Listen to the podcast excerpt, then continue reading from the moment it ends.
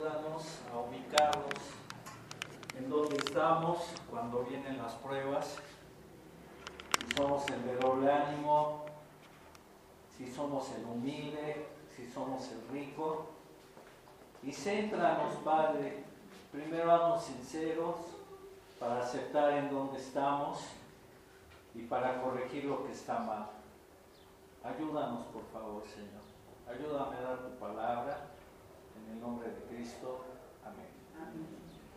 Para aprobar la prueba, es decir, gozarse en medio de ella por el futuro que tenemos y para también madurar en la fe, que ese es el motivo principal de la prueba, que madure uno, que se haga más espiritual, que se parezca más a Cristo.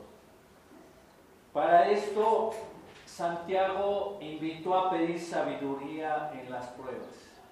¿Se acuerdan en el contexto con Edgar?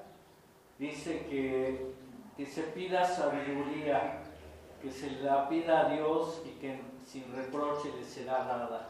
Entonces algo que tenemos que hacer en las pruebas, aparte de gozarnos por el futuro glorioso que traen, es orar, como lo enfatizó Edgar, llorar por sabiduría para actuar bien en la prueba. Desgraciadamente, muchas personas, por su falta de sabiduría y su falta de fe, por dudar como la onda del mar, inestable, reprueban. Es decir, no se gozan en ella, ni llegan a la madurez, no avanzan. No se ve que su fe aumentó, no se ve la paciencia, la perseverancia siguen igual, siguen estancados toda la vida, no avanzan, no se convierten en espirituales. Pero gracias a Dios, otros sí aprueban, porque pidieron sabiduría para enfrentar estas pruebas. Pidieron sabiduría, la pasaron bien y aprobaron. Se gozaron en ella, su fe no fructó y maduraron se hicieron más espirituales. Así como en el 2 son diversas las pruebas, hermanos míos, tener uno o dos, tener por sumo gozo cuando salís en diversas pruebas. Así también vienen las pruebas a los diversos tipos de personas o a los diversos creyentes. Y cualquiera de ellas, con la fe viva, se puede aprobar. Entonces ahorita hay tres tipos de personas a las que les vienen las pruebas, que Santiago las menciona, nos muestra por qué fracasan y nos muestra cómo pueden triunfar. Entonces estudiemos a los tres tipos de personas que enfrentan las pruebas, observando por qué fracasan y cómo pueden triunfar. Y les pido que seamos muy, muy receptivos, que seamos muy sinceros y que veamos si nos estamos identificando en cualquiera de estas personas, que lo aceptemos, que veamos eh, que si seguimos eh, siendo ese tipo de persona vamos a fracasar, pero que podemos triunfar en ellas. Entonces vamos a ver a la primera persona. Y dice en el 8, el hombre de doble ánimo es inconstante en todos sus caminos. El hombre de doble ánimo, eh, hombre, no es antropos aquí, sino es aner, de donde viene Andrés, Andrés que quiere decir varón. Y aquí se refiere a un varón adulto, pero viene con un énfasis a ser marido, a ser esposo. Entonces quizá los maridos estaban fallando y ellos eran pues los líderes de la esposa, los líderes del hogar y entonces se está refiriendo a este varón adulto y lo pone aquí como de doble ánimo. Eh, en el griego se refiere a doble espíritu o a doble alma. Se refiere a una persona vacilante que no es decidida. Se refiere a una persona voluble. Tiene su mente dividida entre su fe y el mundo. Es como un bipolar cristiano. Es voluble, es indeciso, dice una cosa y hace otra. Así te jura y perjura, así hacemos esto, tal a esta hora el otro. Te deja plantado completamente, porque ya es su costumbre. Dice una cosa y hace otra cosa. Riley le llama el hombre de la lealtad dividida. El hombre de la lealtad dividida. Carballosa tiene una cita de este hombre, se las quiero leer, ponga mucha atención. La vigorosa expresión un hombre de dos almas en el griego denota la actitud interior del que duda. Actúa como si dos almas o personalidades distintas existiesen en su cuerpo y estuviesen en conflicto perpetuo la una con la otra. Una de ellas mira hacia Dios, mientras la otra lo hace hacia el mundo. Una cree en Dios, pero la otra duda.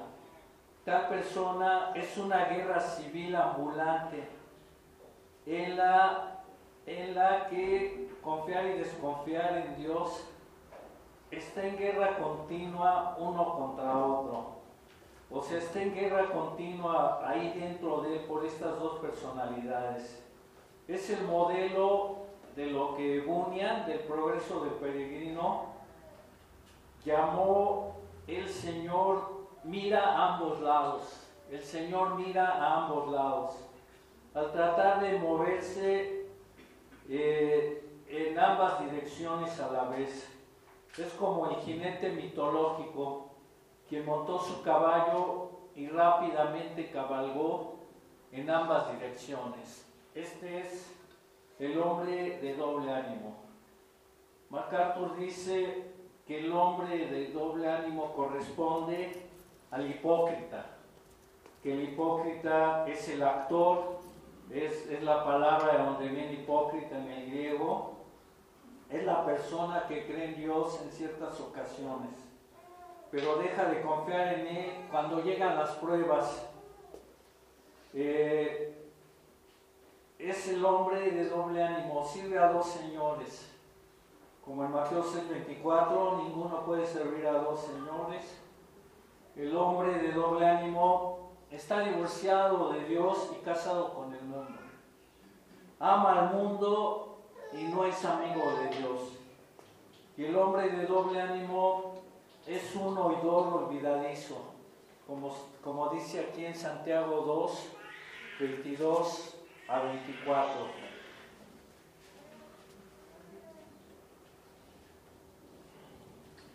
Perdón, es, es el 1, 22 a 24. Pero sed hacedores de la palabra y no tan solamente oidores, engañándoos a vosotros mismos. Porque si alguno es oidor de la palabra, pero no hacedor de ella, este es semejante al hombre que considera en un espejo su rostro natural porque él se considera a sí mismo y se va luego y se olvida cómo era. El hombre de doble ánimo es el oidor olvidadizo. Ahora no entendemos lo del espejo porque el espejo está en todos lados. En todos lados está el espejo, hasta en el celular está tu espejo, las selfies, ahí estás y tú te puedes ver en el espejo. Pero antes era muy raro que hubiera espejos se veían en el río y no se veían tan nítidamente, se veían en un metal que el esclavo lo tenía que pulir y pulir y no se lograba ver. Entonces había gente que no se veía en el espejo, que literalmente se olvidaba cómo era. Y aquí está diciendo que este hombre de doble ánimo ve la palabra como si fuera un espejo fugaz y se olvida realmente de lo que dice la palabra no la vive, ¿verdad? Este, para MacArthur, el hombre de doble ánimo no es creyente, por lo que dice luego en Santiago 4:4, acercaos a Dios y Él se acercará a vosotros, y vosotros de doble ánimo, hombres de doble ánimo, también acercaos a Dios. Pero posiblemente si sean creyentes Posiblemente algunos piensan que si es creyente el, doble, el hombre de doble ánimo, pero que no es entregado a Dios. Por ejemplo, Juan Marcos. Juan Marcos, eh, el primo sobrino de Bernabé, eh, que también fue un discípulo de Cristo, no directo, pero sí andaba alrededor de los doce, emprendió el viaje misionero con decisión. Cuando Saulo y Bernabé iban de viaje misionero, él dijo, yo, yo voy con ustedes. Yo tengo corazón de misionero. Yo quiero servir a Dios. Yo tengo el llamado de misionero. Yo, yo, yo voy con ustedes. Pero luego de varios meses de ver lo duro del viaje misionero, de ver lo fuerte, de ver las pruebas, así nada más, con la mano en la cintura, los dejó, los abandonó. Dejó a los misioneros ahí ya solitos y él se regresó porque quería la comodidad. Demas también fue uno de ellos. Demas amó al mundo, se aburrió de las persecuciones, de las cárceles, era colaborador de Pablo y dijo, yo me voy mejor, me regreso al mundo.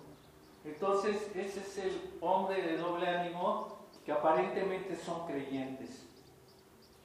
Pedro también demostró dos caras.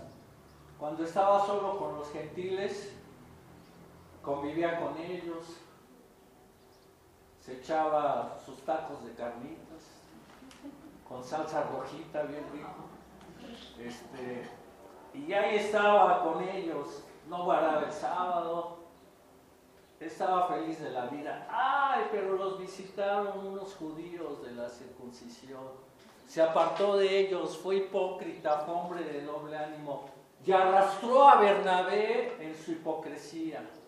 Entonces Pedro, el gran apóstol, llegó a ser también hombre de doble ánimo. Bien, este, por ser de doble ánimo, dice el pasaje que es inconstante en todos sus caminos.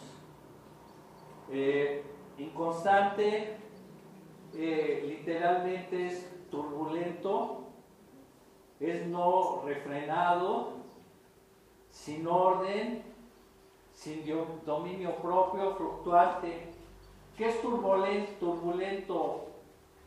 Es alguien que, que se disturba o ocasiona disturbios, eh, se agita rápidamente. Y por favor aquí analicemos.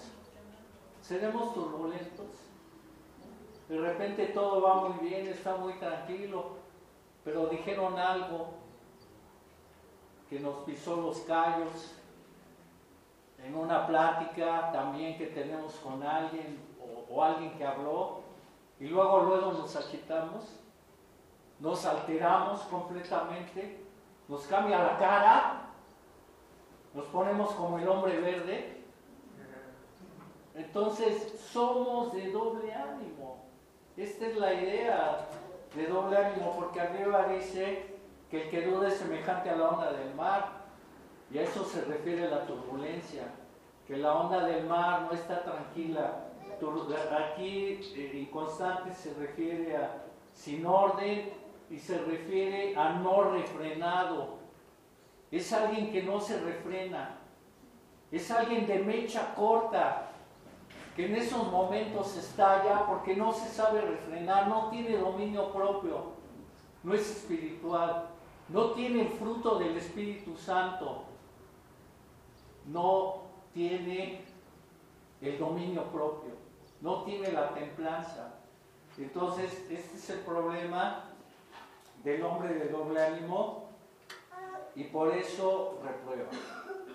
Su fracaso es que no se entrega definitivamente a Cristo si no fuera creyente. Y si fuera creyente, no ora pidiendo sabiduría, se deja llevar por la prueba, por la turbulencia de la prueba. ¿Cómo se puede triunfar? ¿Cómo puede dejar uno de ser de doble ánimo? En 4.8 de Santiago dice, acercaos a Dios y Él se acercará a vosotros. Pecadores, limpiad las manos, y vosotros los de doble ánimo, purificad vuestros corazones. Entonces, entregándose a Dios. Si no es creyente, aceptándolo. Y si es creyente, confirmando su consagración. Diciéndole, Señor, yo escogí, escogí servirte. Yo escogí darte la gloria. Yo escogí vivir para ti, no vivir para mí. Y quiero que me quites mi doble ánimo, que me quites mi, constancia, que me quites mis temores. Y también en Romanos 12, 1 a 2, pues nos habla de consagrarse. Así que hermanos, os ruego por las misericordias de Dios, le está diciendo a los hermanos, que presentéis vuestros cuerpos en sacrificio vivo, santo, agradable a Dios, que es vuestro culto racional. Que sean como una ofrenda diaria, que se presenten para vivir a Dios, para que no gane la inconstancia, sino sea Dios el que domine. Y luego dice el 2, y no os conforméis a este siglo, porque el de doble ánimo mira al siglo, que es el mundo, y quiere lo mejor de dos, de dos mundos quiere las riquezas del mundo, los privilegios del mundo y quiere la vida eterna como el joven rico, que quería esas dos cosas. Entonces, para dejar de ser de doble ánimo, te tienes que entregar a Dios. Y por favor, analiza, hermano. No, no creas que lo que se dice en el púlpito se dice por ti. No lo creas, analízalo. Analízalo muy bien y tú ve ahorita si eres de doble ánimo, ve si eres de doble ánimo, tú velo, tú nótalo, tú haces un examen rápidamente. A ver qué dijiste hace tres meses o hace seis meses. ¿Y qué has hecho ahorita? ¿Qué es lo que dices y qué es lo que haces? Ahí se va a ver si somos de doble ánimo. Y es el momento ya de entregarnos a Dios. ¿Qué opinan? Y a veces muchos somos de doble ánimo. Yo muchas veces he sido de doble ánimo, pero no lo quiero ser, ¿verdad? Quiero estar consagrado a mi Señor. Bueno, ya dejamos al de doble ánimo, su fracaso, inconstancia, su solución, venir a consagrarse a Dios. Luego vamos a la segunda persona. La segunda persona es el hermano humilde o es el hermano pobre. Hermano humilde o pobre, Santiago 1.9. El hermano que es de humilde condición, gloríes en su exaltación. El de humilde condición, la palabra humilde es tapeinos. Primero se usó para lo que es bajo, y no se levanta mucho de la tierra. Ahí está la humilde, miren, véanla. Es la jerga, para eso se usó, porque está baja, está en el piso y no se levanta mucho. No es como la pantalla, que la pantalla está arriba. Ella es humilde, está abajo. Para eso se usó al principio. Por eso era despectivo. Nadie quería ser humilde. La humildad era un insulto. La humildad era lo peor que podía existir. Fue hasta Cristo que cuando Cristo se hizo humilde, enalteció la humildad. Cuando Él murió en la cruz, cuando Él se entregó, por humildad Él la enalteció. Metafóricamente humilde es sencillo, es manso, es tranquilo. Humilde es el no alzado, el no creído, el no soberbio.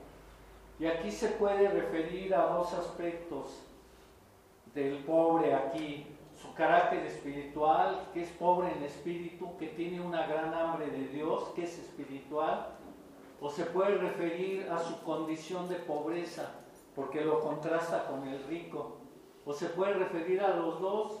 Es pobre espiritualmente, ama a Dios y a la vez es pobre materialmente. Y, bueno, este puede fracasar en la, en la prueba. ¿Cómo puede fracasar en la prueba? Porque no tiene recursos económicos y se conmisera de él mismo, se tiene lástima, se cree creyente de segunda clase, porque es pobre. Como la mayoría de la gente, y Santiago aquí lo dice, enaltece al rico, enaltece a los nobles, él se siente de segunda y siempre está apocado, siempre está automenospreciado y puede tomar de pretexto su pobreza para no entregarse a Dios. Uy, si yo fuera rico y tuviera un coche, no faltaría ningún domingo a la iglesia. Uy, si yo tuviera para el Uber, no faltaría los domingos a la iglesia. Oh, si yo tuviera para ofrendar, no hombre, construir una mansión de este edificio sería un super edificio. Entonces, se va justificando, se va justificando. Por eso Santiago le da la solución y le aconseja que en medio de la prueba se gloríe. Gloriarse aquí significa jactarse en un buen sentido. Que aunque es pobre en sentido físico, es rico en sentido espiritual. Entonces por, por eso dice que se gloríe en su exaltación, que no se fije tanto en su pobreza y no lo ponga como estorbo para seguir adelante, sino que se gloríe en su exaltación. Y aquí la exaltación no es la riqueza, porque muchos toman la riqueza para exaltarse, creen que así valen, porque tienen lo que los demás no tienen y tienen muchos lujos. Y aquí la idea de la exaltación es la actitud dignidad, altura. Aunque no posea nada en este mundo, puede refugiarse, puede regocijarse en su alta posición espiritual delante de Dios. Puede regocijarse en su alta posición espiritual delante de Dios. Sin perder Santiago, vayan a una carta vecina, a primera de Pedro 1.4. Y aquí habla de la exaltación del pobre, aquí habla de la exaltación del espiritual. Dice que fue salvado 1.4 para una herencia incorruptible, incontaminada e inmarcesible, reservada en los cielos para vosotros. Y esa herencia es el cielo. Esa herencia es la glorificación. Esa herencia es estar en la casa del Padre. Y no hay imitaciones. Todo es puro. Es incorruptible, es incontaminado, es inmarcesible, no tiene mancha. Es lo mejor.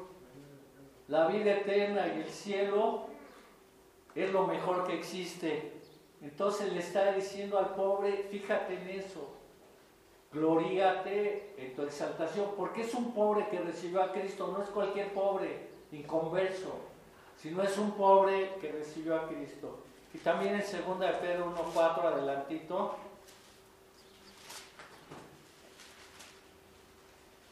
por medio de las cuales nos ha dado preciosas y grandísimas promesas para que por ellas llegaseis a ser participante de la naturaleza divina, habiendo huido de la corrupción que hay en el mundo a causa de la concupiscencia.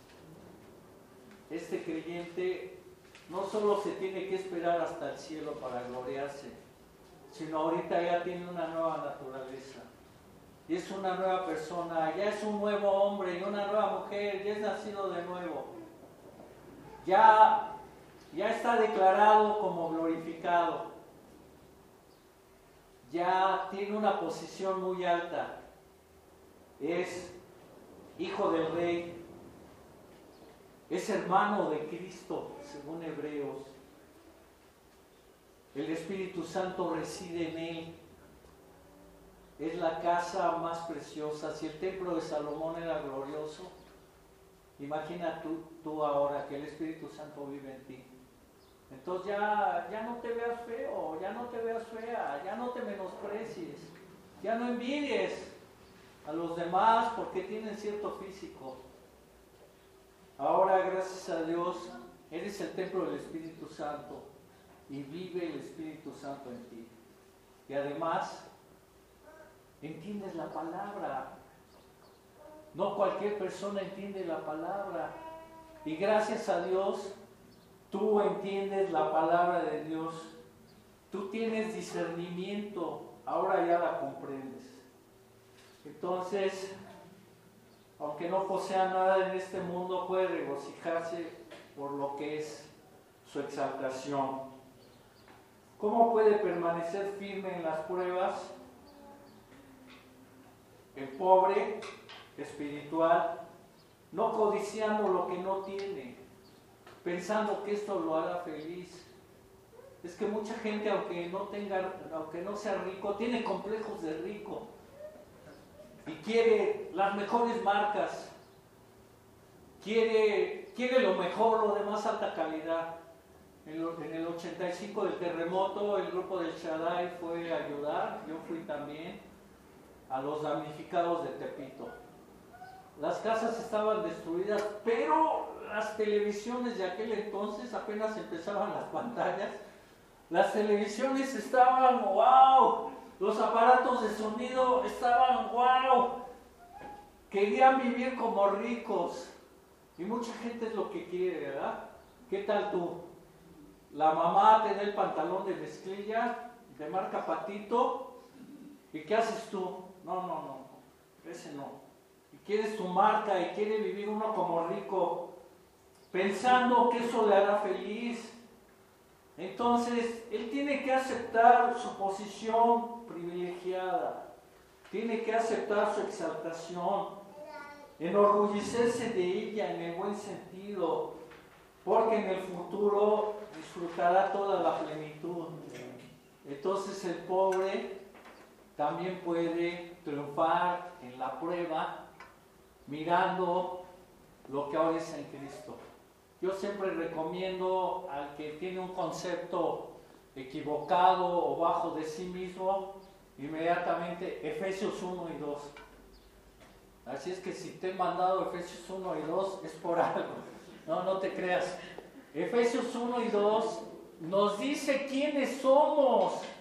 Efesios 1 y 2 muestra nuestra exaltación, muestra todo lo que tenemos en Cristo. Entonces no tenemos que llorar por nuestra pobreza. Teniendo sustento y abrigo, estemos contentos con esto y sirvamos al Señor. Sirvamos al Señor y nos gocemos y enfrentemos la prueba. Muy bien, ahora pasamos, regresamos a Santiago 1 y regresamos a otro personaje, el rico.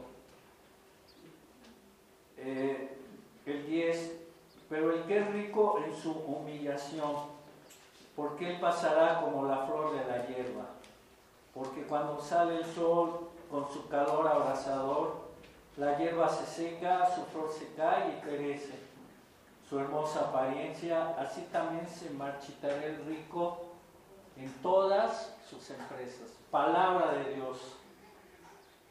Ahora le habla al rico, Plausius, al que se enriqueció y confía en sus riquezas para ser estable y feliz. Y desgraciadamente él ya distorsionó la palabra rico, porque la palabra rico se usó primero para Dios. Dios es el rico. Dios es completamente rico. Él es el dueño de todo. Las riquezas y la gloria pertenecen a ti. Entonces el único ser rico es Dios, ¿verdad? Es Dios. Tengo una palera del mensaje, ya está llamando la atención también. Este, Dios es rico completamente. Y también se usa la palabra rico para el espiritual. Entonces, por ser cristianos ya somos ricos. Tú y yo somos ricos. Y no necesitamos la, la prosperidad como predican algunos falsos maestros. No se trata de eso, es la riqueza espiritual, como ya dijimos, hermano de Cristo, heredero de Cristo la herencia de la glorificación, la comunión con Dios. Puedo orar y hablar con Él y Él me escucha. Entonces, Dios es rico en misericordia, en misericordia, y el creyente es rico espiritualmente. Pero aquí está hablando del que tomó las riquezas para mal, que en lugar de bendecir a Dios porque le dio las riquezas y usarlas para extender la obra de Dios, de ofrendar, de ofrendar para misioneros, de usar sus riquezas para ayudar a la gente a que siga en la obra de Dios o para ayudar a los pobres hermanos que tienen necesidad, la usó para vanagloriarse, la usó para sentirse bien, la usó para gloriarse, para decir, miren lo que yo he avanzado ya en varios años, miren cómo me he hecho rico, miren, vean todas las posesiones que tengan, miren, miren todo lo que he logrado. Entonces, este es el problema del rico, que está poniendo su esperanza en la riqueza. La riqueza no es mala, la riqueza viene de Dios. Pero al que Dios hace rico, lo hace para hacerlo generoso, para que muestre bien su amor y para que la obra de Dios avance. Para eso lo hace. Y también le dice que se gloríe, le dice al rico, gloríese también, presuma, pero no en sus riquezas. No en sus riquezas, porque él y sus riquezas se sumarán como la flor de la hierba. Caballosa también dice algo del, del rico. Dice, el cristianismo le da al rico un sentido nuevo de humildad. El gran peligro de las riquezas es que tienden a dar al hombre un falso sentido de seguridad. Cree estar seguro, cree tener recursos para enfrentar cualquier cosa, cree poder comprarlo todo, cree que puede pagar para eludir cualquier situación desagradable para él. Ese es el problema de la riqueza. En cierto sentido, ya no lo hace dependiente de Dios, lo hace depender de sus riquezas. Por eso le dice que se gloríe en su humillación. Y aquí la humillación puede ser las pruebas. Las pruebas le recuerdan al, al rico que sus riquezas no son estables. Y las pruebas le recuerdan que el dinero no lo puede comprar todo.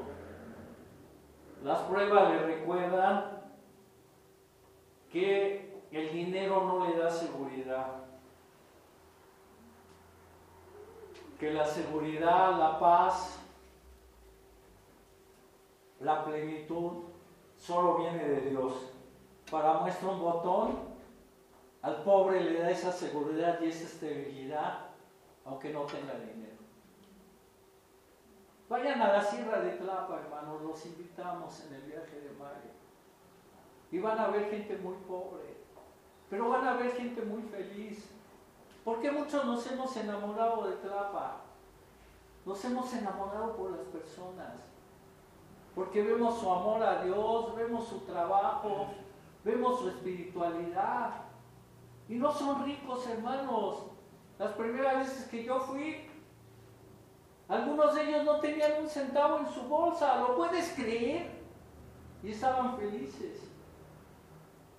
Y, gracias a Dios los que íbamos, pues le decíamos, hermano, te invito a un chesco, te invito a un refresco, te invito a lo otro. Contentos, pero felices. Y acuérdense que entre semana comíamos cosas sencillas. Comíamos las latas que Carlos nos llevaba de atún y esas cosas pero ya el fin de semana eran capaces de matar hasta una res. Imagínense nada más del amor tan grande que tenían y no dependían de sus riquezas. Entonces, la paz y seguridad solo viene de Dios. Entonces, no es en las riquezas ni es en depender de ellas. Los ricos también se enferman. Los ricos también se deprime. Los ricos padecen luto, los ricos tienen problemas familiares y su riqueza no son la solución. La solución a su prueba es Dios.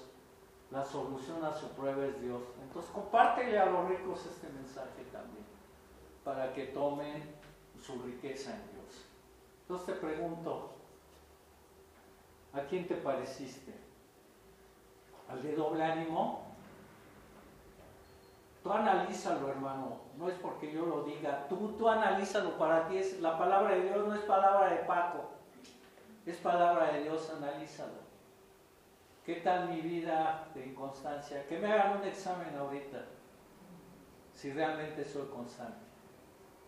Y hermano, es el Señor que te está hablando. Que ya te vuelvas constante. Eres el humilde. Gloríate, presume de tus riquezas espirituales.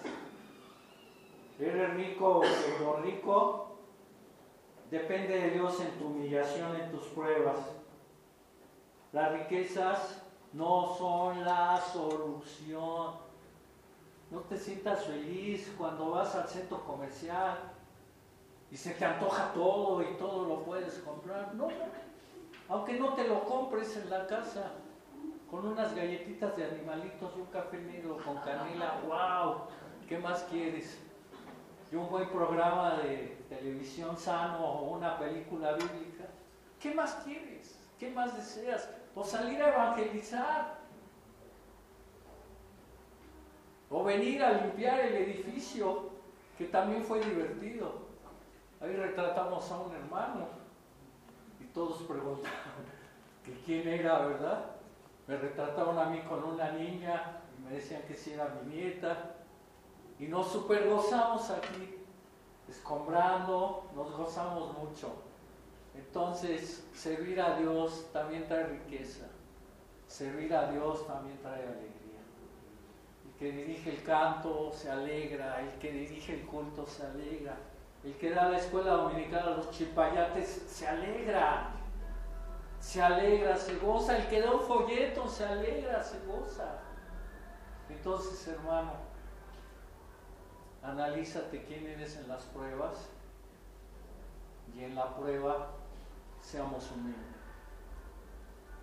En la prueba pidamos sabiduría. En la prueba triunfemos. Que tengamos gozo en la prueba. Que la fe se haga más fuerte y que maduremos en la prueba. Tus pruebas han sido para que madures, hermano no para que nos estemos quejando y deprimiendo todo el tiempo. Es para madurar, para crecer en la fe. Entonces crezcamos. Gracias hermanos, hemos terminado. Gracias por tu palabra, Padre. Gracias por tu enseñanza. Ayúdanos, por favor, bendito Dios. En el nombre de Cristo. Amén. Gracias.